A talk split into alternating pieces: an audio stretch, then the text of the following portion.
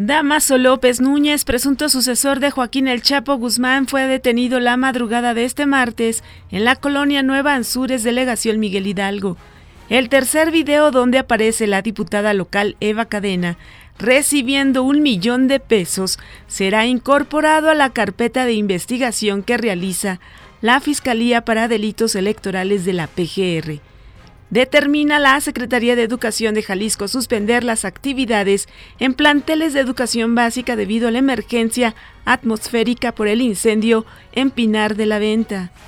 Por incumplimiento de contrato fue arrestado el cantante Luis Miguel por la justicia estadounidense. Le saluda Amelia Villalobos Ambrís.